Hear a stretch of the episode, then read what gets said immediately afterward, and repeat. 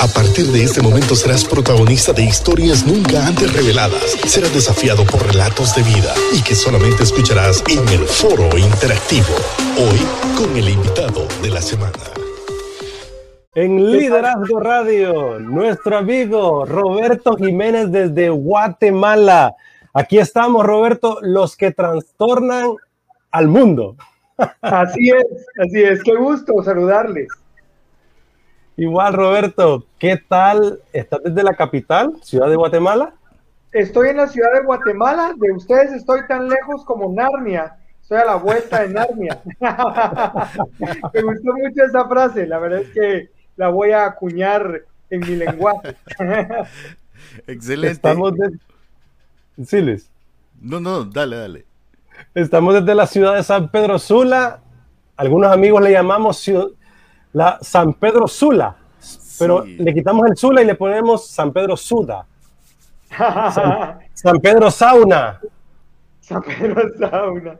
Bueno, Guatemala también está teniendo una oleada de calor. Aquí el clima la mayor parte del tiempo es templado, pero hemos tenido días muy cálidos combinados con algo de lluvia, pero realmente para un guatemalteco promedio como yo, hay mucho calor. Así que para... ¿A qué le llamará calor, Luis? Sí, te digo, a nuestros amigos chapines, eh, según mi ordenador, dice que estamos, porque hay lluvias ligeras, está opaco el día, no hay mucho sol. Y estamos a 30 grados. Aquí estamos a 24. No, Roberto. Eso es mucho calor. Sí, y, aparte que la densidad de humedad no, no me la marca acá, pero créanme que eso es lo que más eh, no se puede soportar. Pero bueno, aquí estamos nosotros, al pie del cañón, como dicen. Definitivamente. Hoy vamos a tener una plática muy interesante con Roberto Jiménez. Eh, les abro mi corazón a los dos, a Luis Gómez y a Roberto Jiménez, y a todo el auditorio de Logos FM y a la multiplataforma que tenemos conectada en este momento. Eh, estoy ante dos comunicadores, o sea, dos directores de radio que desde mi adolescencia, hey, no, no nos vamos a sacar los trapitos al sol de los años, ¿verdad? Pero desde mi adolescencia, Luis Gómez fue director de DCR, una radio muy juvenil, muy escuchada de la iglesia Amor Viviente en San Pedro Sula. Y Luis Gómez fue el director en el momento más, más importante de DCR. Eh, pues la radio tuvo que cerrar allá por los 2000 y yo empecé a buscar en los 2000 a quién me encontraba para seguir pues siendo inspirado, desafiado con buena música y buen contenido. Y ahí es donde me encuentro a Roberto Jiménez en Shock FM, allá en los 2000. Así que Luis Gómez en los 90, Roberto Jiménez en los 2000, me acompañaron en el día a día para ser desafiado e inspirado con buena música y buen contenido, chicos. ¿Qué piensas de eso, Roberto? Bueno, la verdad es que yo también tengo que, ahora estoy conociendo a alguien de DSR y DSR fue de mucha inspiración a mediados de los 90. Guatemala tuvo su eh, lanzamiento, por decirlo así, de estaciones de radio de corte contemporáneo. Aquí nuestras radios eran tradicionales, de más allá del sol para arriba. Y entonces eh, vino la radio cristiana contemporánea a mediados de los 90, 95, 96 y DCR era un referente. No teníamos internet, no teníamos mucho como para escuchar la radio, pero sí, eh, sí, sí hubo ahí un, conocimiento de la radio y de lo que estaba provocando en Honduras. Así que para mí es un privilegio conocerte, Luis, y, y conocer a alguien que fue pionero de, de la transformación en la comunicación en Honduras. Un honor, un honor, la verdad, para mí tenerte, o sea, yo te voy a ser sincero, Roberto, o sea, yo lamento no haberme conectado contigo, me conecto a Choc cuando Raúl me dice, regresó Choc y regresó eh, en lo digital, y yo digo, ¿de qué me está hablando Raúl? Pero es que cuando yo salí de la radio me conecté a un ministerio en el cual trabajaba y la verdad me absorbió tanto, Raúl, o sea, yo grababa videos todas las semanas, eran unos doblajes de inglés a español, que de pronto ahora me doy cuenta con mi esposa que pasaron años que yo me desconecté de todo, Raúl. O sea, pasé tan ocupado que conecté y la verdad que hoy lo lamento. Es decir, cuando yo regresé a esto tuve como que actualizar mi disco duro porque ya no me acordaba. Claro, el cerebro empieza a recordar y a recordar cosas, pero Eh, eh, la verdad que yo me siento honrado de, de, tenerte con nosotros el día de hoy, que podamos pues eh, disfrutar, pues, porque estamos aquí para disfrutar de este programa de liderazgo. Pero yo quiero hoy hacer un énfasis, Raúl, ya que Roberto estaba mencionando SR. Y, y yo te voy a ser sincero, porque Raúl dice, y aquí vamos a salvarnos. Raúl dice, yo escuchaba a Luis Gómez y un montón decir, wow, qué diferencia. No, hombre, Raúl. Lo que pasa es que yo empecé bien joven esto, quiero aclararlo, eso sí. Pues, bueno, en Tegu, cuando vine aquí ya tenía 20, 22 años, creo.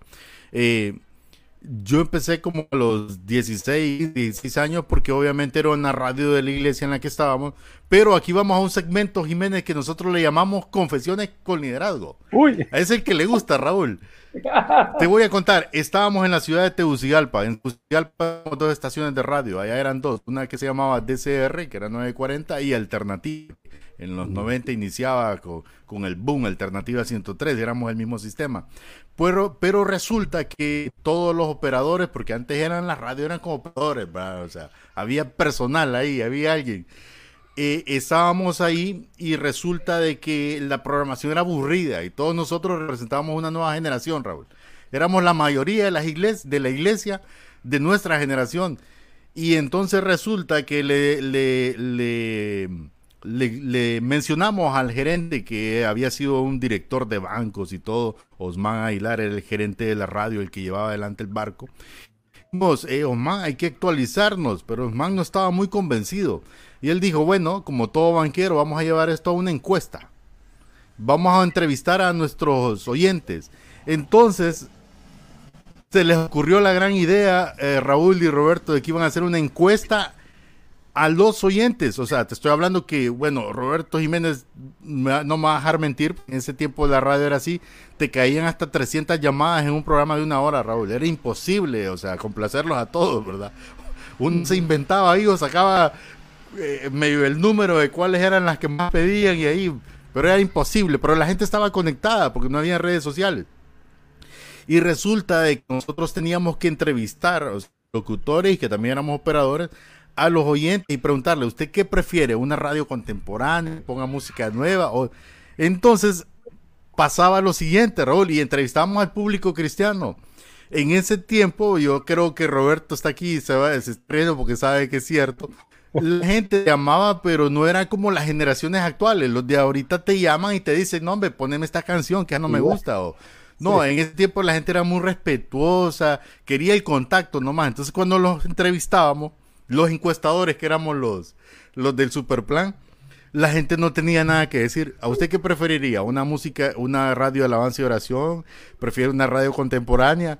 No, la verdad que no sé. Entonces, ¿qué, qué pensás? Olvídate, encontramos como la brecha. Miren, nosotros hemos, somos una radio así. Ya existe una radio de esta manera. Lo que nos falta en el diálogo es una radio contemporánea. ¿Le parece? Sí, ¿puedo ponerlo a su nombre? Claro, mi hermano manipulamos las tendencias, Raúl, y por eso se, se, digitalizó y entró Boxday y todo lo demás que mi mamá, olvídate, me regañaba, decía que eso era del demonio cuando, cuando ponía Boxday. Pero, pero ahí rompimos, eh, esa era mi confesión con liderazgo, fuimos partícipes de ese super plan. bueno, la historia, digamos, de, de Shock eh, es un poquito diferente. Voy a regresarlo a mediados de los 90, cuando tuvimos conocimiento de esta radio en Honduras. Eh, era una iglesia, la iglesia El Shaddai del pastor Harold Caballeros, que mm, se quería lanzar al tema de los medios de comunicación. Ellos sí realizaron una, eh, un estudio de mercado con una empresa, digamos, profesional a nivel comercial, y entonces esta encuesta reveló cuatro escenarios de radio que había la posibilidad de llenarlo. Uno ya estaba lleno por la radio tradicional y habían tres espacios más que, se podían llenar. Uno era cabal como una estación de radio de alabanza y oración contemporánea y uno era un poquito más extrema. Yo también empecé radio a los 15 años y empecé con, aquí va mi confesión de liderazgo, es la, es la confesión, no todo lo demás que les voy a contar, es de la confesión y es aprovechar las oportunidades. Aquí en Guatemala solo había un programa de radio que se transmitía una vez a la semana, tres horas, en una estación de radio comercial. El programa se llamaba Gospel Time y ellos transmitían música cristiana contemporánea en inglés. Wycross, Petra, Striper, Michael W. Smith, Amy Grant, eso. Entonces, eh, un día yo era oyente de la radio, o sea, la radio era para mí.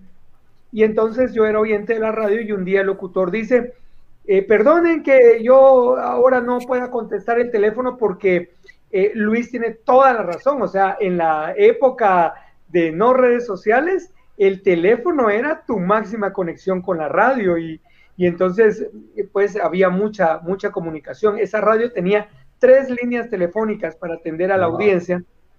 Y entonces el locutor dijo, o pongo música o, o contesto el teléfono. Entonces dijo, no, voy a poner, era la época de cassettes, CDs y estaban saliendo los LPs de las radios. Entonces era un poquito de, había mucho trabajo ahí. Entonces dice, yo no puedo atender el teléfono, entonces, eh, perdonen. Y, yo no tenía teléfono en casa, voy a un teléfono público de los de monedas y llamo a la radio y, el locutor contesta la llamada. Y le digo, mira, ¿cómo estás? Eh, ¿No quieres que te ayude a contestar el teléfono? Venite a la radio, sí, vení a ayudarme. La radio quedaba a 10, a 15 cuadras de mi casa. Y 15 cuadras. Tomo mi bicicleta, y me voy a la radio y allí empezó mi carrera en radio. Ahí ya no me sacaron de la radio. Empecé contestando teléfono y, para tener mi confesión también, así como Luis, para que no se sienta mal por haber eh, hecho trucos con la encuesta, yo lo que empecé a hacer fue hacer mala letra en las hojas de los saludos. Entonces el locutor decía, no entiendo lo que estás poniendo, eh, lo que colocaste en la hoja. Entonces venía a leer los saludos. y así fue como tuve la oportunidad para hacer locución y, ese viaje en la radio. Pero todo sale porque entonces tenía esta experiencia. Ese era mi, background y cuando llego a, la iglesia Shaddai, están trabajando el proyecto, yo les digo, vámonos por la radio juvenil. Y entonces eh, tuvimos una radio AM que se llamó AM Visión, que era una radio 24 horas música cristiana contemporánea. Y llegué como locutor y en cuestión de tres o cuatro meses me nombran director. Y ahí empezó ese, ese viaje que seguramente vamos a seguir hablando, pero, pero la cosa es que la radio salió de allí, luego lograron conseguir una frecuencia en FM y entonces ahí dijeron, no, queremos alcanzar a más gente, entonces vamos a hacer una radio eh, adulto contemporánea de alabanza y adoración y entonces dejaron pausado el proyecto de la radio juvenil. Y es en el 2002 cuando se da la oportunidad de alquilar una frecuencia y entonces el doctor Caballeros me dice, Roberto, yo sé que esta es tu pasión de toda tu vida, una radio para jóvenes, así que aquí está la frecuencia, hace la radio, ¿qué querrás? Y lo único que me dice fue, póngale shock. Ok, Está bien, y así fue como nació el nombre Shock. El eslogan Los que trastornan el mundo ya lo tenía guardado en el corazón desde que lo leí en el libro de Hechos. Yo dije, wow, qué manera más interesante que el mundo, la cultura, definía a los cristianos. O sea, esos que trastornan el mundo han venido acá. Entonces yo dije, sí, yo, yo soy un poquito radical en mi manera de pensar, de ser, y entonces dije, así tienen que vernos a los cristianos y esa es una muy buena descripción. Así salió lo del proyecto de la radio que duró hasta 2009. Eh, Roberto, cuando uno dice radio, siempre la gente dice radio es imaginación, radio es acompañamiento. Y yo creo que es tan importante, sobre todo la palabra acompañamiento hoy en día, Roberto, ante tanta diversidad de medios ahora, a la mano, a un clic, ante tanta información también, ¿verdad? Contenido. Pero qué tan importante es que podamos tener gente que nos mentoree, nos acompañe, Roberto. O sea, yo cuando encontré a Luis, que por cierto lo hice de nuevo, que encontré a Luis de nuevo, para decirle, Luis, venite, hagamos un programa, Liderazgo Radio, mira, y esto es lo que vamos a hacer. Lo hice por las redes sociales, ahí encontré a Luis y ahí entonces el teléfono y todo eso. ¿Cómo encuentro a Roberto Jiménez ahora? También por las redes sociales. Le escribí por ahí, él me responde, me da el WhatsApp ya nos estamos comunicando hoy aquí. Qué importantísimo, o sea, la magia de las redes sociales, de los medios de comunicación. O sea, yo en mi adolescencia siempre decía, wow, quisiera conocer a ese que está hablando ahí, era Luis Gómez. Wow, allá en el 2003, Roberto, que trabajaba en una maquila, yo te contaba, ¿verdad? Y en, un tiempo también estuve ayudando a mi papá en la iglesia, él es pastor de una iglesia, el pastor Raúl Paz. Ayudé, ayudé un tiempo en, en, el tema de administración en la iglesia y ahí ponía la radio, ponía Choque FM. Yo decía, yo quisiera conocer a Roberto Jiménez. ¿Cómo será Roberto Jiménez? ¿Cómo era imaginación, verdad? ¿Será alto, delgado, ojos azules, a lo Brad Pitt? ¿O será diferente? Regularmente me, me, me, imaginaban así. Entonces, yo, yo, me imaginaba, o sea, y yo decía, wow, quisiera conocer a estas personas que me han acompañado durante tantos años con la música, con el contenido, con el buen mensaje. Y Roberto, ¿qué tan importante es entonces a las nuevas generaciones? Yo hoy tengo un hijo de ocho años ¿Qué tan importante es que mi hijo encuentre a otro Roberto Jiménez, a otro Luis Gómez, a un Raúl Paz Jr. como su papá, que le acompañe en su día a día en las decisiones que van a tomar, Roberto? Definitivamente, porque aunque en casa, por ejemplo, los padres de familia tienen una función, eh, recuerden que el ciclo normal del ser humano es la independencia. Entonces, conforme pasan los años, lo más normal es esa independencia y esa búsqueda de otros roles y ejemplos que vayan marcando nuestra vida.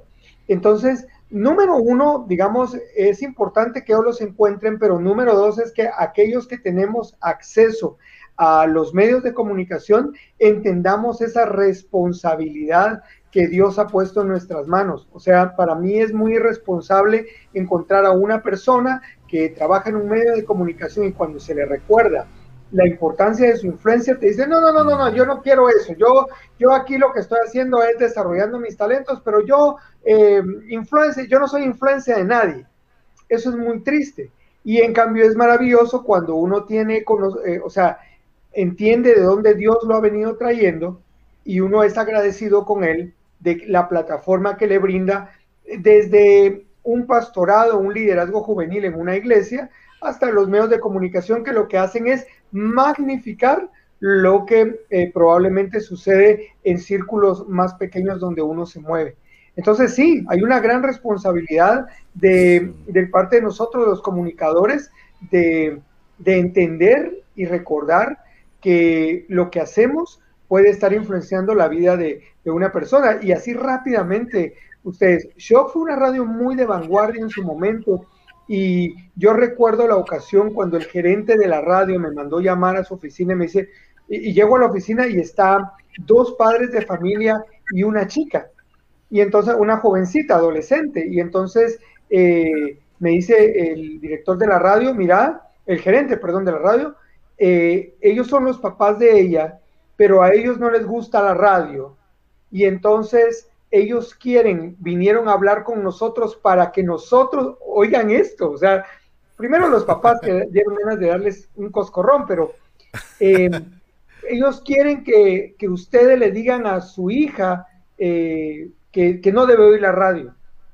Y la, y la, y la adolescente se me quedaba viendo y esperando que yo dijera qué debía hacer. Y no se me olvida, y hace poco me escribió en las redes sociales, está muy bien, pero lo que le dije en ese momento es, la Biblia no dice nada acerca de oír o de no oír una radio, oír esta música o no oírla, pero sí habla de obedecer a los padres. Y si estás en esta encrucijada, no, no te hagas problemas en tu mente. Obedece a tus papás. Deja de oír la radio. Y la chica se me quedó viendo sorprendida, pero ahora que les hablo a lo largo de los años, realmente ese acto de obediencia fue, tuvo un buen resultado. Pero otra vez, imagínense que yo hubiera tomado una actitud de, si yo qué soy, yo no soy influencia, ¿qué importa lo que yo diga? Y le hubiera dicho, tú haz lo que quieras, revélate contra tus padres y escucha la radio porque es lo que te gusta y además aquí hablamos de Dios, creo que el resultado hubiera sido diferente. Pero todo sale por esta responsabilidad que tenemos. Excelente, excelente, Roberto.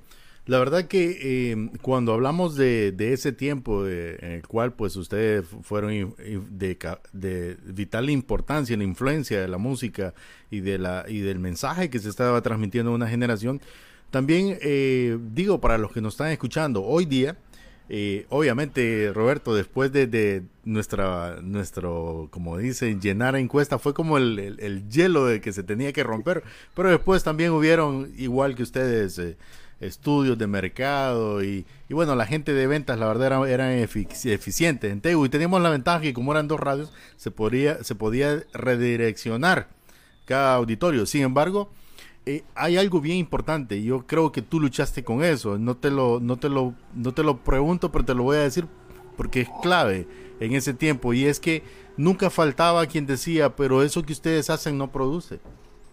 Porque los jóvenes no producen, decía. Ese era el factor, Raúl. Y en cierto modo te voy a decir que tenían razón. tenían razón, o sea, si lo mirabas eh, financieramente en ese momento. Pero yo creo que para hacer lo que Dios nos permitió en el momento hacerlo, tenía que tener una mentalidad más allá de ese momento y es ahí donde realmente yo doy gracias a Dios que me permitió ser parte de ese punto. Yo me imagino que a ti también, Roberto, pero ¿cómo fue eso? ¿Cómo, cómo, cómo tú ves? Eh, porque este espacio se trata de poder inspirar y desafiar a nuevas generaciones. Hoy tenemos a Josué que está en la cabina de Logos, eh, con un formato diferente quizá al que nosotros hacíamos. Pero ¿qué le dices a esa generación de comunicadores de hoy? O sea, ¿cuál es tu mensaje? ¿Cómo ellos pueden hacer cuando ellos enfrentan un mundo totalmente distinto al que nosotros? Parecido, sí. Porque algo que yo le digo a Raúl es que yo le pongo a mi hija de 10 años canciones que para mí eran un boom en aquel entonces y siguen siendo vigentes y me dice, papá, y esa canción no la había encontrado, ¿de dónde salió? Entonces, en cierto modo es un sabor agridulce, porque mm, es dulce porque, wow, mi música, mi hija, pero agridulce porque yo digo, ¿y qué pasó en todo este tiempo? O sea, no hubo una banda que impactara tanto como X, que, sigue siendo vigente, o sea, ¿cómo tú ves esto? Yo sé que es una ensalada bien rara la que te acabo de, mandar como para que mezcle, pero, pero yo sé que, hay muchas cosas en tu, en tu corazón. ¿Qué nos puedes decir al respecto? Y antes de la, de la respuesta de Roberto, los voy a dejar en ascuas, como dicen. Vamos a la pausa comercial porque ya nos están pidiendo en logos la pausa y Roberto se queda con esa respuesta que la vamos a escuchar así, en esa expectativa, después de la pausa comercial aquí en Logos FM, pero continuamos en la multiplataforma, aquí en Facebook, en YouTube, en los podcasts y en todo este contenido que hacemos en Liderazgo Radio. Nos acompaña Roberto Jiménez, director de Shock, un comunicador muy importante y destacado en nuestra querida eh, Guatemala. Regresamos. Y continuamos aquí en la multiplataforma, mi estimado. Fíjate que me escribe Gustavo Elvir y me dice aquí, de las radios referentes en mi vida cristiana, ¿verdad? Pues haciendo referencia cuando hablaban de, de DCR, ¿verdad? Difusora cristiana de radio era, ¿verdad, Luis? DCR. De la radio más cool de mis tiempos, Choc FM. Mm. Bueno, ahí está la gente eh, escribiéndonos. Y dijo también por ahí Mirza Madrid. Hola Mirza, una amiga. Dice, dos confesiones muy interesantes, dice, ¿verdad? y estamos sacando los trapitos. Dice Mirza Madrid, marcó la vida de los adolescentes para bien, con mucha sabiduría. Eso es algo bien interesante. Vean cómo la gente dice que hay mucha sabiduría detrás de cada contenido, de cada diálogo que hacían con los jóvenes en su tiempo. Y yo creo que lo que hoy en día menos resalta en los medios de comunicación es la sabiduría. Hoy resalta los memes, lo absurdo, lo tonto, hijo, le diría yo hasta lo estúpido, ¿verdad? O sea, los likes, los views, hoy se dan con mucha, mucha diferencia por la estupidez que hagas. Porque cuando hablas con altura y de otro tipo de contenido que compartís, realmente los likes no se comparan de la estupidez a la sabiduría, hay mucha gran diferencia hoy en las plataformas digitales y en las redes sociales. ¿No te parece, Roberto? Dice Ludwig Well. Saludos a Roberto. Ejemplar, dice. Hmm. Gracias. Yo, perdón, me voy a mover un poquito nada más de aquí porque voy a conectar a la electricidad de la computadora, pero estoy aquí. Lo Dale, hermano. Lo que yo veo, amigos, es el No nos des la respuesta todavía. Roberto, no nos den la respuesta todavía, que estamos en pausa en Lobos FM. No les digo nada, ya me voy. Sí, hombre. no, me imagino que Roberto iba a platicarnos respecto a lo que estaba platicando, a lo que estaba hablándole yo ahorita, ¿verdad? Y después ya tu respuesta la puede dar después, Luis, porque acordate que a veces las pausas son bien largas. Sí, y como estamos en el podcast y generando contenido que te voy a confesar, Roberto, que nosotros le vamos a llamar cada vez que nos vamos a la pausa, le digo a Raúl, está tan bueno el programa que vamos a decir, vamos a una pausa con liderazgo, pero ya regresamos cuando venga el programa, porque son, como de 10 minutos nuestra pausa.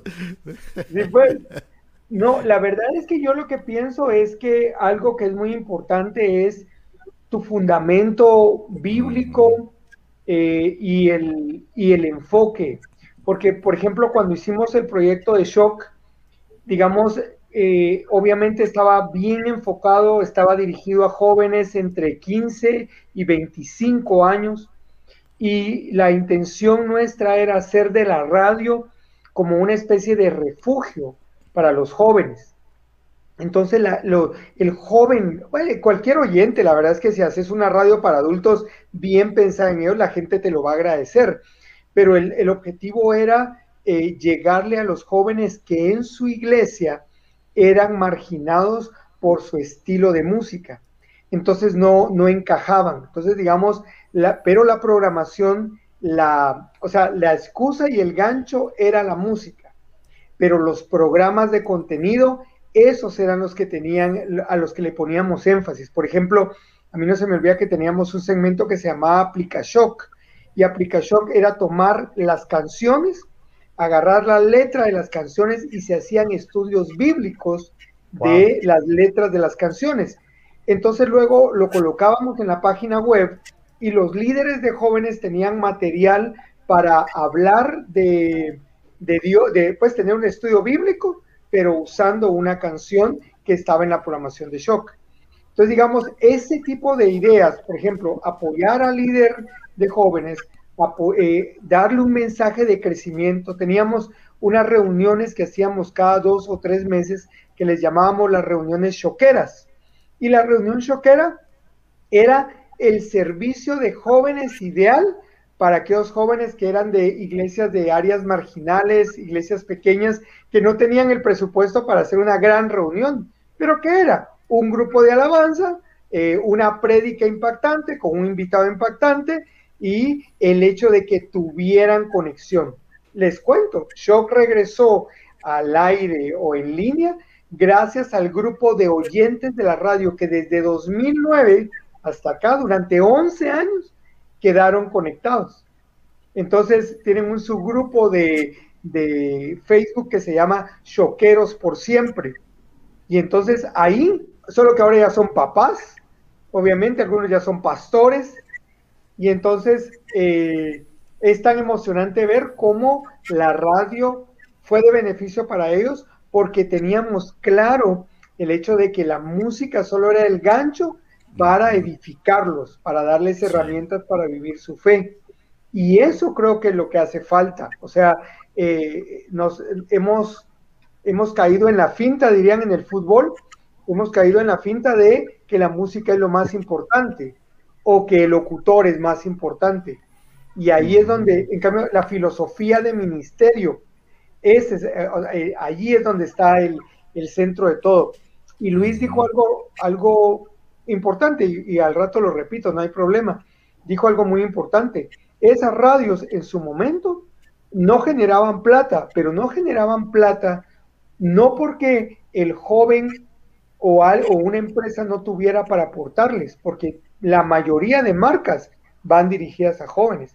El problema de Shock, el problema de Shock fue que nuestro equipo de ventas no creía en el proyecto. O sea, ellos estaban felices con la radio de alabanza y adoración, ¿verdad? Allí era donde, donde estaba su centro y entonces no vendían la radio, o sea, la, otra radio se llamaba Estéreo Visión, era adulto contemporáneo y esa se vendía como cuchillo mantequilla. Sea, te podías quedar sentado en tu escritorio y te llamaban de las agencias de publicidad para, para comprarte pauta. Pero de ahí ellos no se interesaron. Cuando quisimos reaccionar con el tema era muy tarde, entonces digamos, como tema de liderazgo, yo dejaría que siempre, o sea, la visión y la misión en un proyecto son importantísimos, pero más importante es que la gente que se suba a tu barco crea al 100% en esa visión y misión. Conversamos con Roberto Jiménez, director de Choc FM, comunicador guatemalteco, hoy aquí en la plática de Liderazgo Radio. Y Luis Gómez tenía una interesante pregunta antes de la pausa. Si la haces de nuevo, Luis, y te parece si continuamos en esta plática. Fue toda una ensalada realmente la que yo le hice a Roberto. Pero es que, eh, para poner en perspectiva lo que nos están escuchando y viendo, eh, venimos de, ese momento donde, donde definitivamente había que romper esquemas, o sea, así como lo dice, bueno, yo vengo de que yo le digo a Raúl, o sea, yo estaba en la radio porque soy el menor de mi familia, somos ocho, ya, ya mi, mi mamá a mí ya no era como que estaba tan encima, pero obviamente sí, siempre preguntaba, ¿qué haces? ¿Dónde vas? Pero yo no le decía que iba a la radio a poner Box Day porque olvídate, me sacaba de la radio, pues, y aunque era de la misma iglesia. O sea, e, en realidad venimos de esa época, de, que costó como que entender, hacerles entender a otra generación que, que, ese era el enfoque. Sin embargo, Roberto dijo algo bien clave, y es, eh, que yo siempre lo digo, mi estimado Raúl, y es el hecho de que eh, si no tenés nada dentro de ti, no puedes dar nada. O sea, es decir, ¿cómo está tu vaso? Yo creo que ese es el mensaje para los comunicadores, pero en base a eso, eh, yo le decía a Roberto, Roberto, o sea, en el, en el tiempo en el que vivimos, donde existe, donde es más fácil ahora tener una radio contemporánea en cierto modo, donde hay eh, muchos muchachos, como Josué mencionaba, pero le voy a agregar, porque hubo un agregado que dejé por fuera, donde ahora eh, no, no necesitas una radio específicamente para hacer influencia, Simple y sencillamente abrir tu canal de YouTube eh, y, crear cierto contenido. Y muchos lo están haciendo. Qué bien, gloria a Dios. Pero también intrínsecamente muchos lo hacen por obtener X cantidad de, suscriptores, X cantidad de likes que tampoco está mal, pero, pero, o sea, es decir, en toda esta mezcla de lo que tenemos hoy día, la esencia sigue siendo la misma. Entonces, Roberto, ¿qué mensaje le dejas tú a esta generación que está intentando marcar y dejar una ruta trazada para otra generación. En este tiempo, tú que, que, te tocó pues romper esos esquemas, que ya sabes de qué se trata la esencia, o sea, voy a la esencia de esto. ¿Qué mensaje le dejas a esos youtubers, influencers, eh, locutores juveniles de hoy día, eh, presentadores de televisión, que realmente eh, dicen estoy haciendo esto, pero a veces yo sé que muchos se preguntan ¿por qué? ¿Y cómo? ¿Y para qué? Hay un libro fantástico que está recomendado para todo líder, pastor, pero para cualquier cristiano, Siervos para su Gloria, de Miguel Núñez. Y este libro se enfoca en que antes de servir a Dios, nosotros debemos permitirle a Él que trabaje en el ser y que nos transforme. El famoso proceso de santificación que todos conocemos, la transformación para que cada día seamos más como Cristo. Y ese es realmente el objetivo de Dios con cada uno de nosotros, el que seamos cada día más como Cristo. Y entonces permitirle a Él que transforme el interior para que nuestro exterior pueda ser útil a otras personas. Creo que ese es el, el trabajo que cada uno de nosotros como comunicadores y los jóvenes comunicadores deben permitir que suceda en sus vidas. El hecho de que tengamos a alguien y, nos rodeemos de personas que nos disipulen. Fermín Cuarto, el famoso pastor de Semilla de Mostaza, recién el año pasado sacó un libro sobre cómo predicarles expositivamente a los jóvenes.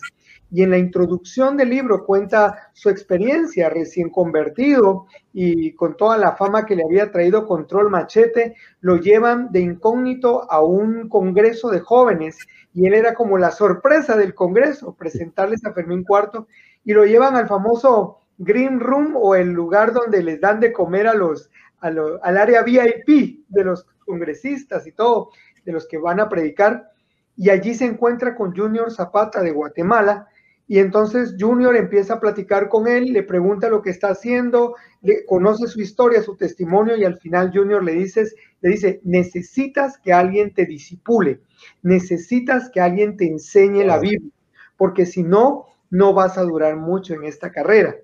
Entonces, yo sé que en la emoción de la juventud, o sea, todos hemos pasado por la juventud, los tres que estamos aquí, pasamos por la adolescencia y, sabemos y recordamos muy bien esas, eh, esos retos y desafíos que te trae la edad, el querer ser popular, el querer ser aceptado, el querer pertenecer. O sea, todo eso es parte de nuestro desarrollo como seres humanos, pero creo que tenemos que ser honestos de decir que si logramos avanzar fue porque hubo gente que se tomó el tiempo de disipularnos, tanto espiritualmente como profesionalmente. Entonces, los comunicadores de, mi, de nuestra generación tenemos la responsabilidad de disipular a la siguiente generación de comunicadores profesionalmente, pero principalmente espiritualmente, de tal manera que podamos ayudar a esta nueva generación a desarrollar carácter. Es lo mismo de la transformación, es lo mismo que santificación, es desarrollar carácter.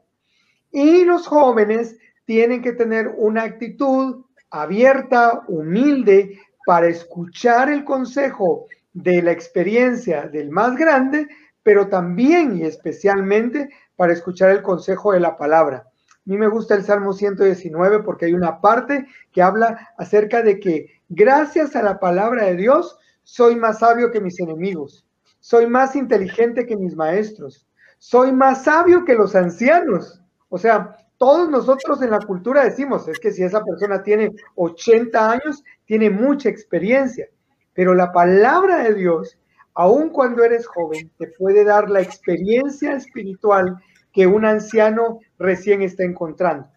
Entonces, vuelvo a insistir, la, la sinergia en la comunicación, porque Luis tiene toda la razón, o sea, estamos, y, y estoy hablando de comunicación cristiana, ni siquiera estoy hablando de la cultura en general en la comunicación cristiana estamos experimentando el surgimiento de muchos comunicadores, pero que no tienen un fundamento, un respaldo que la palabra de Dios y esa conexión con Dios te dan para que más allá de los likes, eso es importante, eso es como cuando tenés, cuando teníamos en nuestro tiempo una radio cristiana, o sea, era importante generar rating, así que había que hacer promociones, había que estar en los eventos, había que regalar cosas para estar vigentes y para generar audiencia. O sea, eso está bien, pero también el mensaje que damos debe ser eh, realmente algo que venga de esa relación profunda con Dios.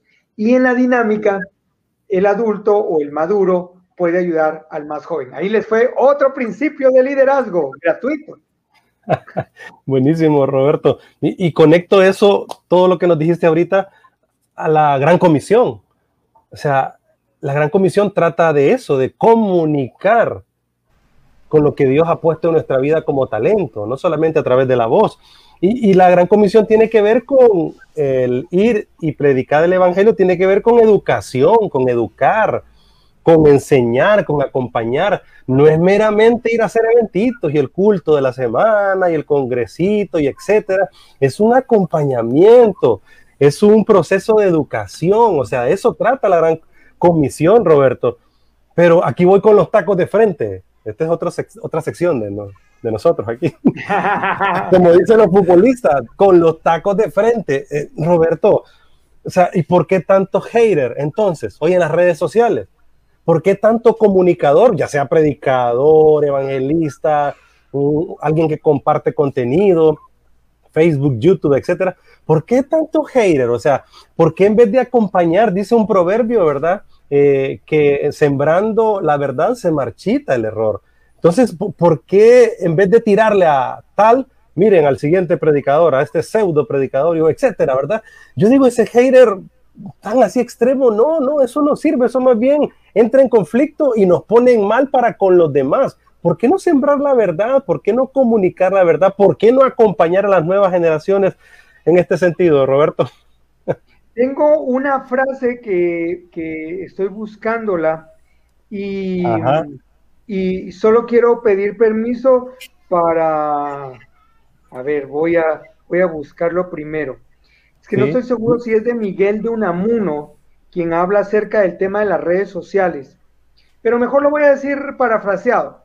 Ok. Eh, hay una frase que dice que lo que las redes sociales le han dado a la gente es el poder, eh, eh, obviamente es una persona no cristiana, dice, es el poder que se le ha dado a la persona que antes se iba a sentar a la esquina de un bar y que ahí bebía sola y que ahí decía sus locuras. Ahora las redes sociales le dan un micrófono a esa persona para que se exprese. Bueno, en el mundo cristiano también existe eso. O sea, existe aquel hermano que no, no tenía ni voz ni voto, no, no tenía participación, pero ahora con las redes sociales se siente con, la, con el impulso de, escribir todo lo que piensa, y lo pongo entre comillas para los que están escuchando en radio. O sea, es entre comillas porque, porque realmente, eh, como bien dice Arthur Moller, de pensamiento cristiano ya no tenemos nada, pues, o sea, no hay una reflexión, no hay un análisis.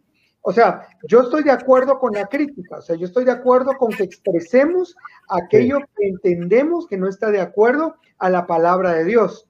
Sí. Pero viene como resultado de una reflexión, de tal manera que yo pueda sostener con la palabra o con un fundamento lo que estoy diciendo.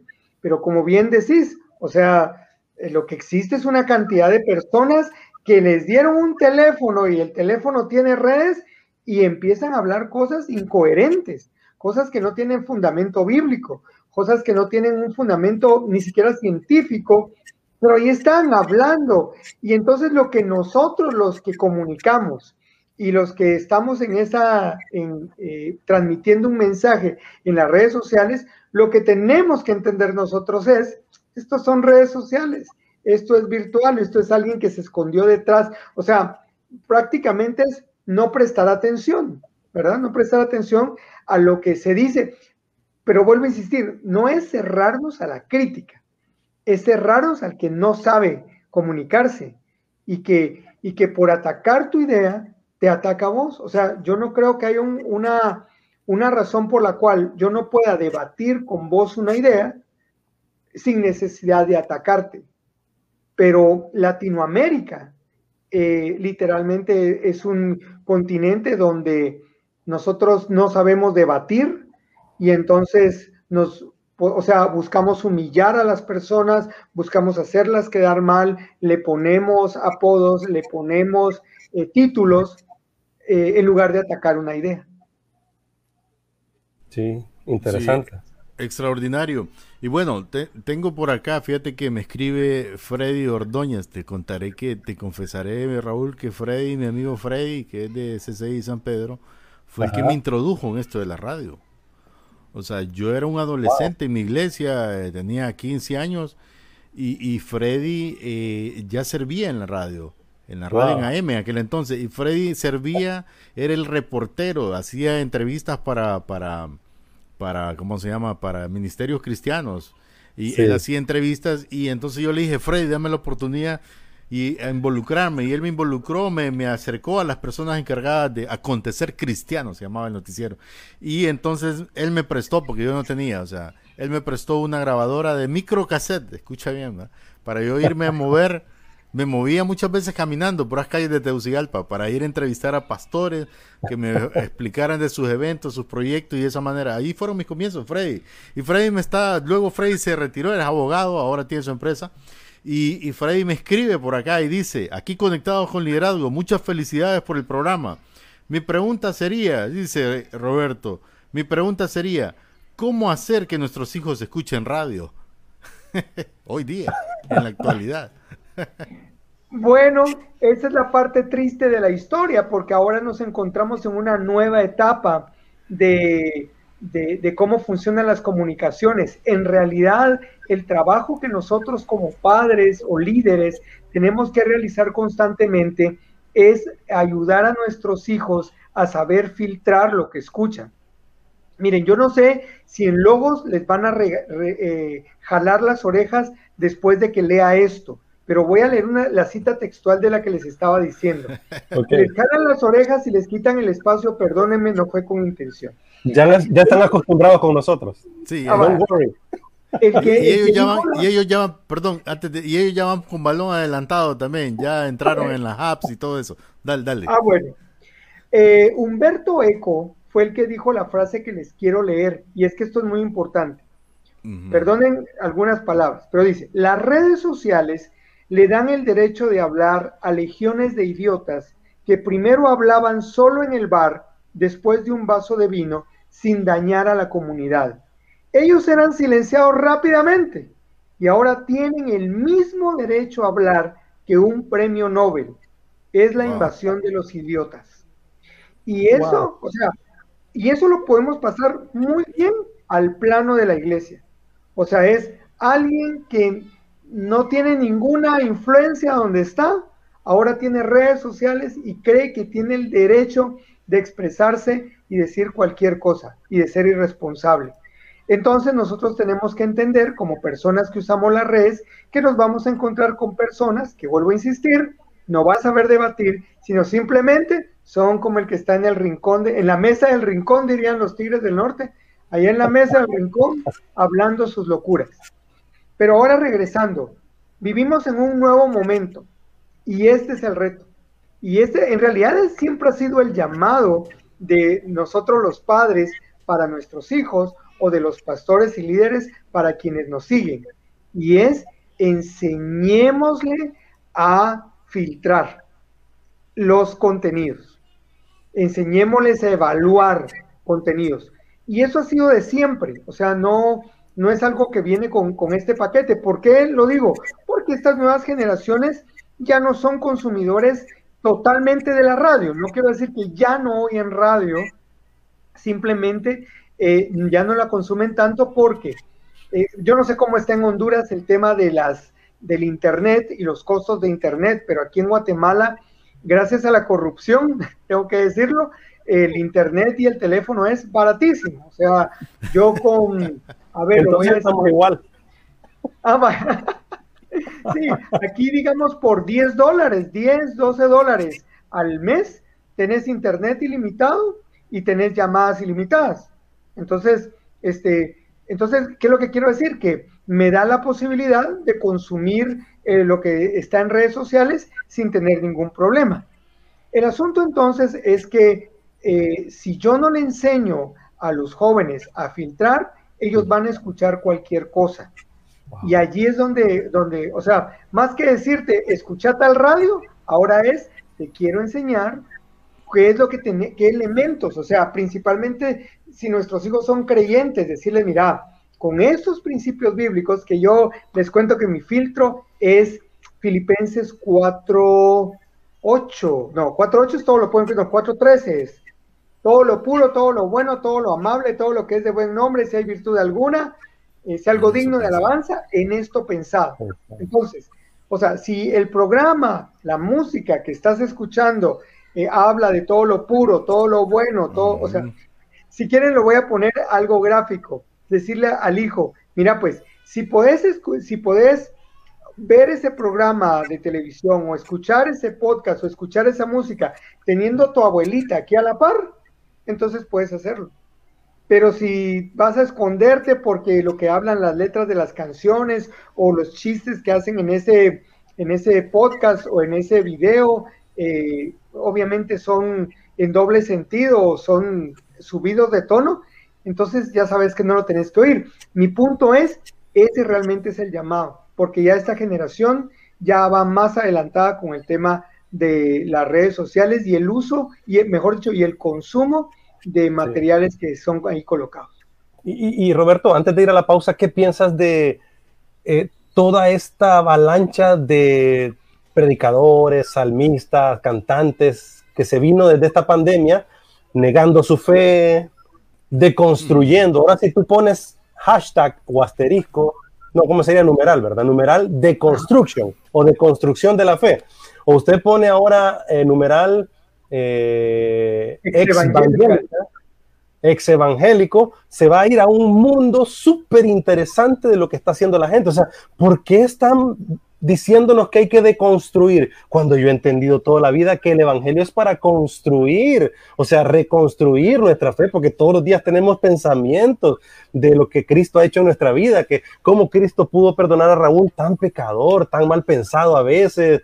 Eh, o sea, esto es la lógica que, la lógica que por mucho tiempo hemos tenido. ¿Por qué ahora esta avalancha de artistas, de teólogos. Viste el tema del hijo de John Piper, por ejemplo, ¿verdad? Que la Biblia es extraña porque tiene esas historias raras. Yo digo, ¿en qué mundo vivirán? ¿Qué, qué piensas al respecto, Roberto? Wow, esa es una fantástica pregunta. Eh, como ya viene el corte, ahí me hace señales y yo, y yo paro allí, hago pausa. Eh, yo diría que la palabra es discipulado y otra vez esta, este poder, este altavoz que han dado las redes sociales. ¿Qué es lo que quiero decir? Bueno, que, que realmente esto siempre ha sucedido. O sea, gente que va a la iglesia y que pasa por una mala experiencia o simplemente la iglesia no llenó las expectativas de lo que le ofreció, entonces se vuelve escéptico a lo que sucede ahí y era esta gente que en nuestra generación era, vos ya no viste que, ya, ya no has visto a Pedro, ya no vino a la iglesia. No, dice que ya no quiere saber nada de Dios. Y ahí terminaba la historia, si querés. Por supuesto, podía ser, no, vamos, busquémoslo, eh, volvámoslo a traer a la iglesia. Pero, pero lo que sucede ahora es que las redes sociales hacen que estas personas que están aisladas vayan haciendo una comunidad. Y entonces por eso lo que, lo que vos decís, poner el hashtag exevangelical y ya encontraste una comunidad de gente que está lastimada, que está herida, que está decepcionada de la religión organizada.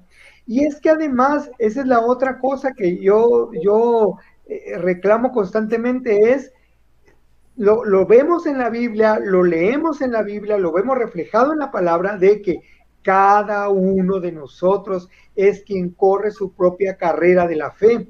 Yo no puedo evaluar, ustedes mencionaron antes de que yo entrara, mencionaron la historia de Rick Warren. O sea, lo que pasó con su hijo es algo triste, pero esa fue responsabilidad de su hijo, no de, no de Rick Warren. O sea, la responsabilidad del hijo de John Piper no es John Piper.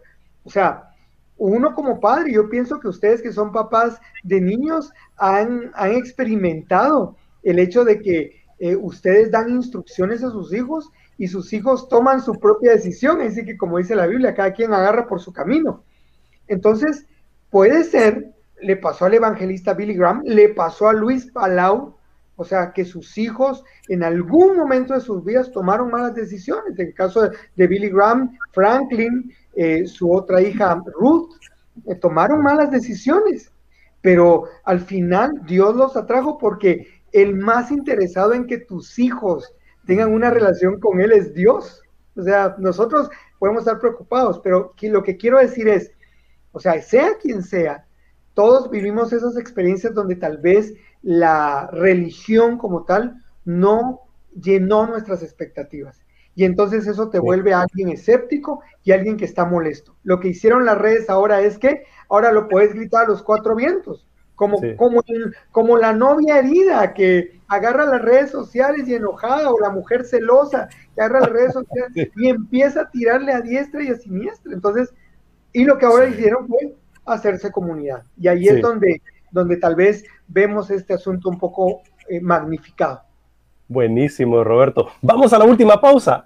Última pausa del programa aquí en Liderazgo Radio. Conversamos con Roberto Jiménez, director de Choc FM y comunicador guatemalteco. Pero al regreso, vamos a estar hablando de la música cristiana contemporánea y el futuro de la música en general. Así es, y bueno, continuamos aquí en la múltiple plataforma digital. Gracias a todos los que nos están viendo por YouTube, a los que nos escuchan a través de nuestra app y por supuesto nuestra página web. Eh, para nosotros un honor y un privilegio poder pues dirigirnos a ustedes, que nos preste sus oídos, el espacio visual a los que están acá en las redes sociales. Y hoy pues nos sentimos honrados de estar con Roberto Jiménez, eh, un comunicador, como bien ya lo dijo mi estimado Raúl. Es que eh, cuando te metes en ese tema, Raúl, bueno, la respuesta de Roberto, te voy a decir, fue con los tacos de frente, así como nuestro segmento, ¿ah? con los tacos de frente. Porque sí. o sea, hoy existe, Raúl, eh, como decía Roberto, tanta gente en las redes, cristianos, y nos estamos dirigiendo a los cristianos específicamente, que, que empiezan a, a poner una frase, porque tal vez, a veces yo pienso, tal vez se sentían que nadie les toma importancia aquí me voy a poner un poco juicioso. ¿ah? Tal vez se sentían como que nadie me ha dado like en estos días. ¿Qué puedo hacer? Y entonces se sacan una super historia. Y a veces son reales las historias. Pero ¿por qué la sacaste? O sea, eh, te, te, marcó tanto que ¿por qué la sacaste? ¿Por qué lo hiciste? O sea, ¿qué querías construir? Tú mencionaste una construcción. El mundo está tanto deconstruyendo que nosotros tenemos que ver qué queremos construir. A veces nosotros con Raúl decimos cosas aquí que pareciera que deconstruyen y quizá deconstruimos por ratitos, pero tenemos una finalidad. Al final lo que queremos es eh, eh, absorber su atención para luego llegar a un punto de construcción, porque nosotros estamos para construir, no para deconstruir, pero si tu comentario se quedó solo en la deconstrucción, no aplica con el texto, el filtro que nos dijo Roberto. Yo creo que eso es clave realmente. Decíamos por ahí nosotros en la, en, la Biblia del Luis 1.1, eh, de la abundancia del corazón habla tu Facebook y tu Twitter y tu Instagram. O sea, en estos días daba una reflexión. Fíjate que en el trabajo tenemos la oportunidad de, hacer reflexiones en la mañana y me tocaba a mí un día de estos. Y, hablaba de algo importante y es que eh, para comenzar el día y, y una frase que me caló y cabe destacarla acá, Raúl, porque a veces nosotros nos levantamos y decimos, hoy voy a, hoy decido, dicen muchos, pensar bien, porque quiero que me vaya bien. Hoy decido, y te escuchas esa frase, ¿verdad? Pero yo reflexionaba en la Biblia y en, en Tito específicamente, pero no me voy a meter en la historia porque no vamos a predicar, pero en Tito, usted lo puede buscar. Y yo me encontraba que realmente el, concepto de la Biblia en Tito no nos dice eso. Más bien nos dice que nosotros actuamos lo que pensamos. o sea que es al revés, Raúl. No es que te levantaste, hoy voy, dicen los, los positivos, ¿va? los modernos, eh, dicen, hoy piensa bien para que te vaya bien. No, no, no, no, no. Es que resulta que lo que actúas es lo que piensas. Entonces, más bien enfoquémonos, como decía nuestro amigo Roberto Jiménez, en qué está dentro de nosotros, cuál es esa esencia. Porque al final los actos vienen siendo secundarios de lo que pensamos, pero no sé si te das cuenta que el mundo te vende esa idea positivamente. Hoy piensa positivo, así que puedes pensar todo lo positivo que quieras. Pero si tu corazón está negro, sucio, hermano, olvídate. Aunque quieras dar el pie derecho, vas al izquierdo. O sea, no hay de otra. Entonces, o sea, estoy tratando de resumir todo el, toda esa bomba que nos tiró Roberto en esa respuesta anterior, pero la verdad que, que nos hace reflexionar y pensar que todos estamos propensos. Y, y ojo, esto que digo tampoco es que me estoy excluyendo. Todos cometemos errores y ¿quién no peca? Todos los días pecamos. Este, por eso el, eh, entender que el cristianismo es un día a la vez, Raúl, y que todos los días vamos a enfrentarnos a retos y desafíos nuevos, pero en eso estamos.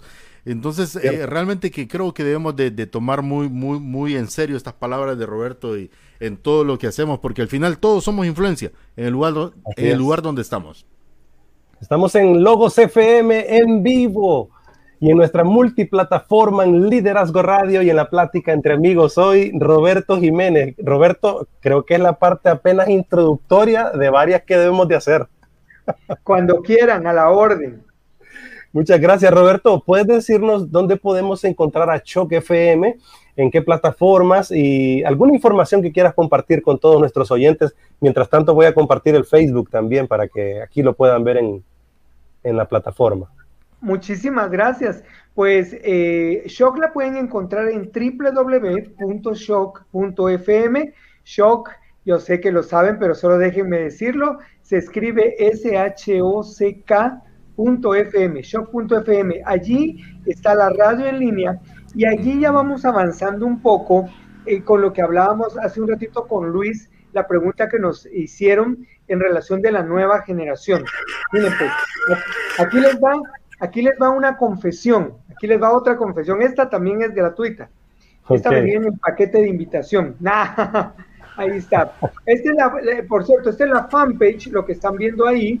Eh, y allí lo que colocamos son los anuncios de lo que está sucediendo en la radio en línea.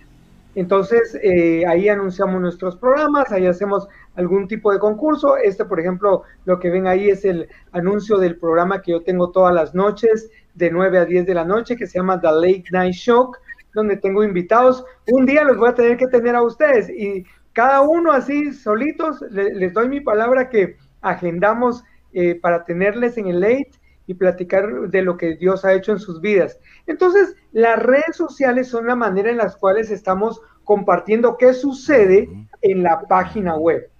Aquí va la confesión, no les he dicho la confesión. Cuando a mí me hablaron para el retorno de la radio, el, retorno de shock, yo les dije, la verdad es que lo, que les acabo de decir, hay tantas opciones en las redes sociales que para qué vamos a sacar una radio online. ¿Quién va a oír una radio online? ¿Y por qué? ¿Por qué hice esa, esa declaración? Porque aunque yo ya soy pasadito de los 45 años, yo ya eh, pues gracias a Dios todavía estoy un poco... Ahí está la radio, muy bien. Eh, eh, digamos, soy un poco flexible en cuanto al tema del uso de tecnologías.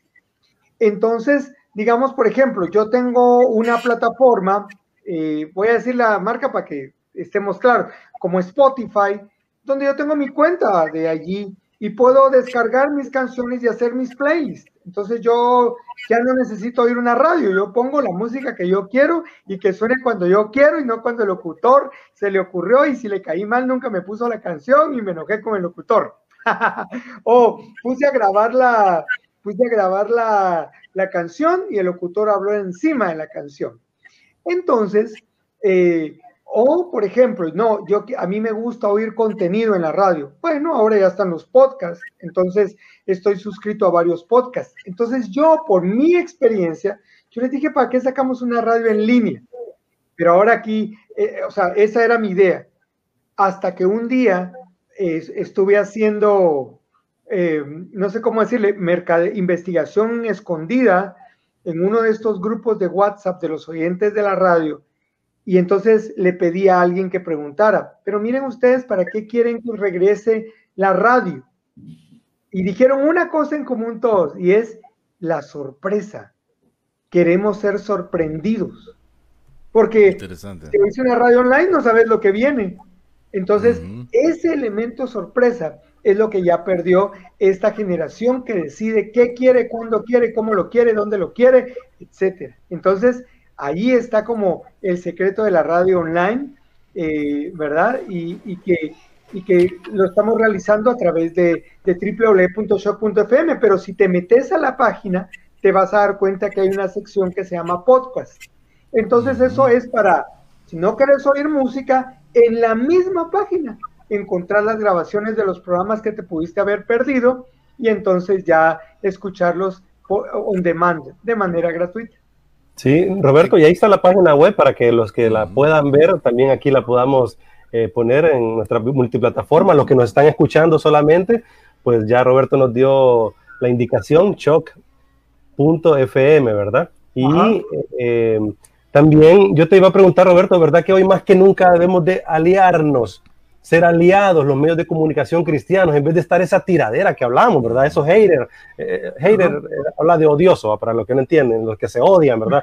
O sea, ¿por, qué no ser aliados y, comunicar juntos, cooperar en vez de competir, Roberto? O sea, ¿te parece, Roberto? Totalmente, totalmente de acuerdo. Vivimos en un nuevo momento y ese tipo de, por, por ejemplo, ese tipo de ataques entre medios de comunicación, es ya inaceptable, es inaceptable. Vivimos en un nuevo momento y tenemos que sacarle el jugo. Y yo quisiera aprovechar eh, para los que están en las plataformas digitales, eh, lo siento por los de radio, aunque los de radio pueden ir rápidamente a ver la página, pero quería explicar el gráfico que tenés allí de la foto de Toby Mac.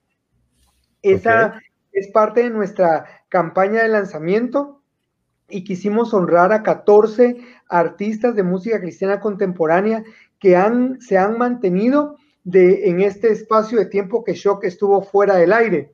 Entonces aquí tenés una foto de Toby Mac del 2009 mezclada con una foto de Toby Mac del 2020 cuando fue que regresamos. Tenemos foto de Fermín Cuarto, Rebeca St. James, eh, Switchfoot, eh, John Foreman de Switchfoot, en fin, pero quería mostrarlo porque de repente alguien está viendo el gráfico y dice, ¿y esa foto que está ahí atrás, qué quiere decir? Bueno, lo que quiere decir es que eh, hay muy buena música que se ha mantenido vigente a lo largo de los años. Y Luis ya había medio mencionado un poco acerca del tema de la música y yo me hice un poco el loco, pero ahorita sí ya me arrinconaste para poder expresar mi opinión de lo que está sucediendo con la música cristiana contemporánea. Sí. Hey, mi brother Gudiel desde Guatemala nos está viendo, escuchando. Qué bueno saludarte, Gudiel, ¿verdad? También es un joven comunicador allá en Guatemala, eh, Roberto, ¿verdad? Y sé que te sigue mucho también y hemos realizado algunas cosas juntas, ¿verdad? Eh, Roberto, vamos hacia, hacia el cierre y, ¿te parece si pues eh, hablamos de la música? Fíjense que, fíjense que hace un tiempo leía un, un, un estudio de Lifeway esta casa investigadora, ¿verdad? Que provee muchos recursos interesantes. Y decía entre las cosas que hacen que los jóvenes, nuestros niños, nuestros adolescentes, eh, le afecte su fe, debilite su fe o, por el contrario, fortalezca su fe, es la música que escuchan. El tipo de música que escuchan nuestros jóvenes, eso le ayudará a fortalecer su fe o a debilitar su fe. Y yo dije, sí, de acuerdo. Porque cuando yo escuchaba a Luis Gómez allá en los noventas, cuando escuchaba DCR, porque yo cuando escuchaba a Roberto Jiménez allá en los 2000, cuando encuentro a Choc y a todo su grupo, la música a mí me ayudó muchísimo en inglés, en español, en francés, aunque no lo supiera, pues yo me iba a buscar qué es lo que decía, ¿verdad? Y la música me ayudó a fortalecer la fe. Yo no necesitaba andar escuchando otras bandas de rock, de pop, de, de rancheritas, pues aunque no soy mucho la ranchera o el estilo urbano, no soy mucho el estilo urbano, pero, o sea, mi fe se arraigó muchísimo por lo que mis oídos escuchaban a través de la música, Roberto. ¿Qué piensas al respecto? Y bueno, y este es un estudio científico que eh, está muy bien sustentado. Voy a poner el cronómetro aquí delante de mí porque si no esto se puede convertir en una vigilia. Eh, pero lo que quiero decir es que sí, estoy totalmente de acuerdo porque mi propia vida es el resultado de eso. Mi mejor amigo en la secundaria, su apodo era Satanás y le pusieron ese apodo a todos los que les gustaba la música tropical de la época, el merengue, porque este amigo era de los que escuchaba Def Leppard, Metallica, eh, y todas ACDC y todas estas agrupaciones de rock. Y Satanás, porque creen que me recuerdo cómo se llamaba mi compañero, se quedó tan marcado el apodo, pero Satanás era bien, bien buena onda. O sea, él era buen amigo, buen compañero de estudio, ah, y es que eso tenía, era deportista, era un excelente estudiante, pero ese era el tema de la música. Pero yo lo admiraba mucho, o sea, otra vez esa búsqueda de pertenencia y entonces él me empezó a regalar sus cassettes. Ay, los que nos están escuchando de la nueva generación, los cassettes eran sistemas de reproducción, los abuelos del, de, su, de su teléfono que ahora tiene la música. Pero bueno, el punto es que él me regalaba música y la música empezó a influenciarme en cuanto a mi manera de decidir, de definir en la vida. Entonces, cuando a los 15 años yo me encuentro con este programa de radio y, y escucho In God We Trust de Striper, escucho a Petra con This Means War, yo digo, no puedo creerlo, no puedo creer que haya música que hable de Dios, que hable de su palabra, y literalmente agarré los cassettes que me regaló Satanás y, y a la basura. Bueno, en realidad no tengo que confesarles algo. Los borraba y grababa encima música cristiana de esta. Pero lo que quiero decirles es, sí es cierto, y es cierto para la generación de mis abuelos, de mis padres, mía y la de nuestros hijos y nietos. O sea, la música es un regalo de Dios. Sí. Eh, ¿sí? Se me hizo la imagen ahorita, o sea, agarrabas el cassette TDK, le rompías la viñeta de arriba y ponías un papelito para volver a, grabar, a borrar, grabar, borrar. Sí, o un poco de cinta, de esta tape, ¿verdad? Que se colocaba y, le grababa la música cristiana y, y, esos eran, esos eran, fíjense ustedes, eran los podcasts de mi tiempo. ¿Por qué? Porque yo grababa los programas enteros de Gospel Time para oírlos entre semanas en otros horarios, ¿verdad? Entonces, o sea, ustedes creen gente, gente joven creen que crearon el podcast, ya lo teníamos, mi generación lo tenía. Pero el punto es que sí, creo que la música es importante y creo que por eso, miren, voy a aprovechar porque si no se nos va a acabar el tiempo, no lo voy a decir y aquí lo tengo, mira que lo tengo. La música cristiana contemporánea se arruinó cuando la iglesia decidió convertirse en casa disquera. O sea, el objetivo de la música cristiana contemporánea es convertirse en una opción para aquellos que se sienten atraídos por la música del mundo, por eso se llama contemporánea, o sea, es la música de mi época, o sea, yo puedo decir, eh, yo oía, eh, en mi época era Bon Jovi, The Leppard, eh, Michael Jackson, Madonna, esos eran mis, las influencias en la radio, Y la música cristiana contemporánea a través de Michael W. Smith, a través de Amy Grant, a través de Petra, a través de Striper, a través de Bloodwood, a través de Whitecross, de Guardian. Por cierto, eh, eh, aquí un paréntesis. En 1996 me tomé una foto con Jamie Rowe de Guardian cuando todavía tenía el pelo largo y cuando mi mamá vio la fotografía me dijo, mijo, ¿y esa gringa con la que estás ahí quién es? Ay, no. Pero bueno, ya, cierro el paréntesis y me pongo serio. Entonces, la música cristiana contemporánea, eso era. O sea, ese era su objetivo, hablarte de los principios de la palabra de Dios, hablarte de la palabra de Dios. Pero cuando la iglesia, eh, y ustedes saben que esto es en época reciente, decidió que ahora ellos querían tomar el control de todo, del contenido y de las ganancias. Entonces, decidieron convertirse en casas disqueras y crear su propia música. Esto se arruinó. Lo que se ha convertido ahora es en una subcultura de música cristiana realizada de manera contemporánea versus lo que está sucediendo en la corriente general. O sea, lo único que hicieron fue encerrarnos. Y de veras, hay días cuando yo le doy gracias a Dios por gente como Zach Williams, em, eh, David, eh, David Crowder y todos estos artistas que todavía siguen con una disquera, porque todavía nos siguen ofreciendo una opción contemporánea eh, fresca de, de, la música cristiana. Porque de veras, todo lo demás, o sea, no sé quién les dio la idea, no sé quién les dio la idea, pero, pero todo lo que para mí lleve church, worship o el nombre de una iglesia es así como, no, no, no es algo que yo quisiera. Mi, amigo, mi amigo Alan Perdomo, Luis Gómez, un teólogo destacado aquí hondureño, estudió, por cierto, allá en Ceteca, Guatemala. Alan Perdomo decía, sí, Alan Perdomo me decía, alguna de la música cristiana llegó a ser como el chicle, entretiene, pero no alimenta ni sustenta. Y yo creo que debemos eh, repensar, y todos los productores que nos están escuchando, los músicos, vamos, produzca música para comunicar y no solamente para vender, para la fama y lo que Roberto nos acaba de mencionar y decir. Luis, ¿tenías algo? Sí, o sea, escuchando a, Roberto y hablando al respecto, como la iglesia, pues, o sea, ese, punto de vista, la verdad que, que, de, la forma en que lo he explicado, o sea, dice mucho y, y ahí está intrínsecamente cómo se vino a hacer eh, algo eh, popular o de moda, incluso eh, la radio misma, porque de pronto yo escucho algunos premios por ahí premiando a locutores o a radios como las mejores radios de Latinoamérica y tal vez son programas que salieron hace años y están premiados como los mejores, o sea, dejaron por fuera HCJB, que tiene cualquier cantidad de años en Sudamérica, y bueno, los que somos de esa época conocemos mucho, que hay mucha más radio haciendo. Y esto al final tiene que ver mucho con lo comercial, con la música. Eh, eh, les voy a confesar, esta es una confesión con liderazgo, escucha bien. Ah, yo como sigo, yo siempre ando siguiendo y todo.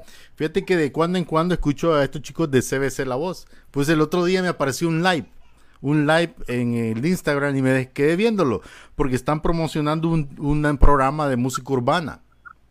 Eh, eh, estaban promocionando que van a tener su hora de música urbana y todo, pero estaban hablando maravillas de la música urbana. Y aparece Luisito Gómez, Raúl. Lo que pasa es que ellos no saben que yo soy comunicador, yo estaba como espectador. Pues estaba aburrida la entrevista, o sea, decían que todo era bueno y que la música urbana es la iglesia, pues. Entonces yo dije, ¿esto por dónde van? O sea, ¿qué, qué pasa aquí? La iglesia no es música urbana. Pues. Bueno, es más, lo dijeron, que el día que se cantara un reggaetón en la alabanza, olvídate, que iban a llorar. Yo dije, ¿qué estaban diciendo estos tipos? Pero bueno, o sea, ellos estaban en su onda, ¿va? Y, No, son adolescentes, estoy hablando de una generación, entonces vengo yo, porque tampoco estoy en contra, o sea, yo, digamos, eh, eh, soy fan con mi hija y yo sé que Raúl también de, Redimidos, o sea, hace unas canciones con una letra que le llega a esta generación que tiene un mensaje, pues, o sea, tampoco estoy en contra, pero yo les, yo les decía a ellos en medio de su, de su eh, bulla que se tenían, yo les decía, pero ¿qué me dicen ustedes a mí que por años trabajé en esta ciudad, la cual Dios me mandó? Eh, Raúl lo sabe. Trabajé con, con pandilleros de mi ciudad. Llegué a un lugar de los más sucios, o sea, sí, literalmente. Y esos pandilleros eh, tenían una expectativa tan grande de los cristianos que ellos no reconocían el rap en aquel entonces, pues no había reggaetón como cristiano. Porque su expectativa de ser cristiano era tan grande que si alguien salía cantando de esta manera, para ellos era este no no es cristiano pues hace lo mismo que nosotros. Así lo miraban ellos. Estoy hablando de un extremo yo estaba en un extremo. Entonces qué me dicen al respecto entonces mira se quedaron como en pausa como en mute. Y me dijeron es tu experiencia hermano y entonces ellos empezaron a hablar de que un joven llegó a un concierto y que les dijo que había cambiado su vida. Yo no digo que no o sea yo digo que está bien. El asunto es que a veces o sea tenemos Roberto dijo algo muy claro sea, ¿qué parte nosotros hacemos? ¿Qué parte estamos realizando nosotros? O sea, ¿hacia dónde van dirigidos? O sea, somos parte del alcance, pero no parte de la formación. ¿Me explico? O sea, lo que hacemos aún el liderazgo es parte de como una herramienta de alcance, pero no, no somos la formación. Nosotros no vamos a reemplazar la iglesia en ningún momento. No vamos a reemplazar el discipulado.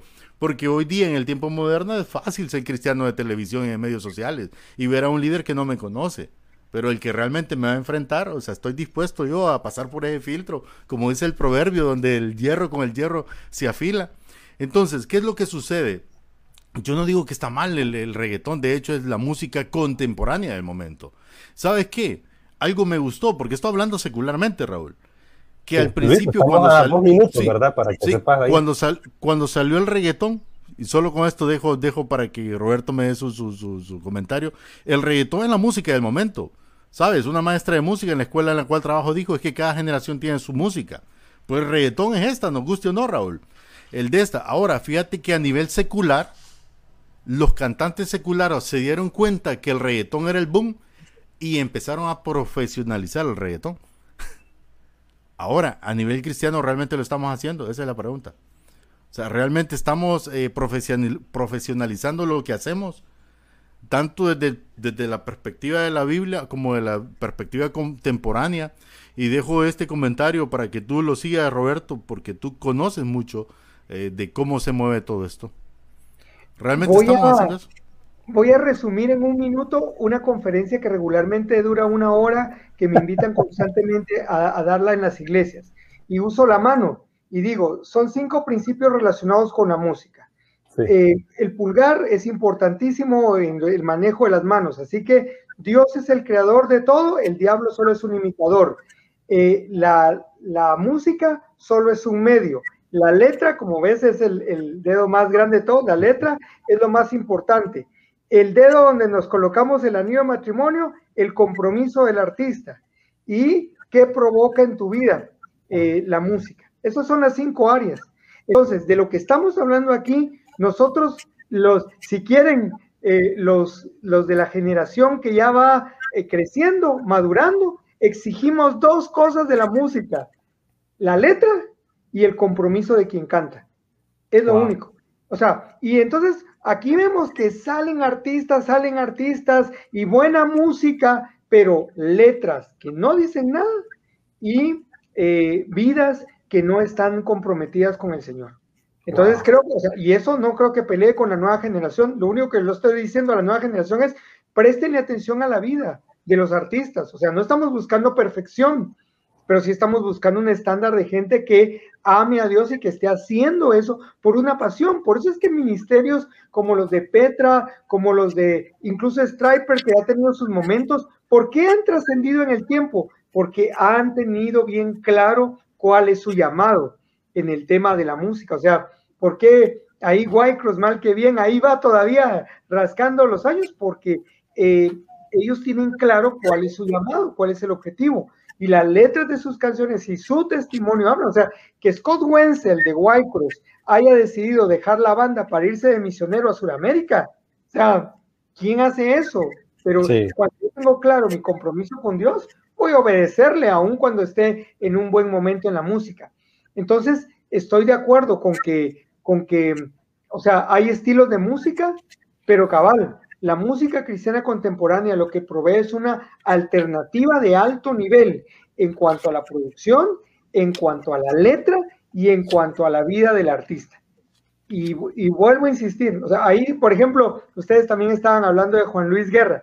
Juan Luis Guerra, ahí está en su lucha, claro en el enfoque de lo que quiere, y viviendo su fe. Me impresionó una entrevista que dio para televisión española, donde habló de su fe sin ningún problema. O sea, él habló de su, de su conversión. A eso me refiero. O sea, necesitamos gente radical haciendo música de alto nivel con buena letra. Ya no le agrego nada porque lo dejé bonito ahí. Perfecto. wow, sí, espectacular.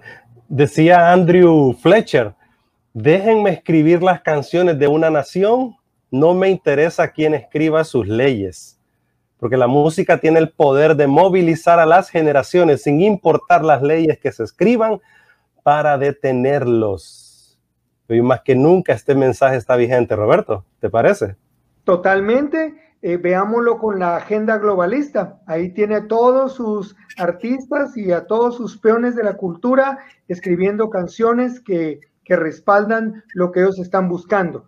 Esta agenda globalista es relativamente nueva. Nosotros tenemos una agenda global que nuestro líder nos la dejó en Mateo 28 y tenemos que poner, la diferencia es que, es que en este reino estamos hablando la verdad, no estamos buscando el daño de la gente, estamos hablando la verdad y la verdad merece ser presentada de la mejor manera, de alta calidad y que sea realmente de, impacto para quien escuche. Wow, desafiante e inspirador escuchar a Roberto y tenerle en esta primera plática de varias que vamos a tener, ¿no te parece, Luis Gómez?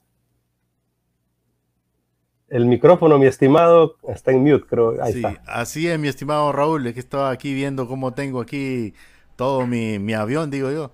Aquí estamos en vivo. Eh, no, definitivamente. Y yo le agrego, solo, solo le agrego a Roberto.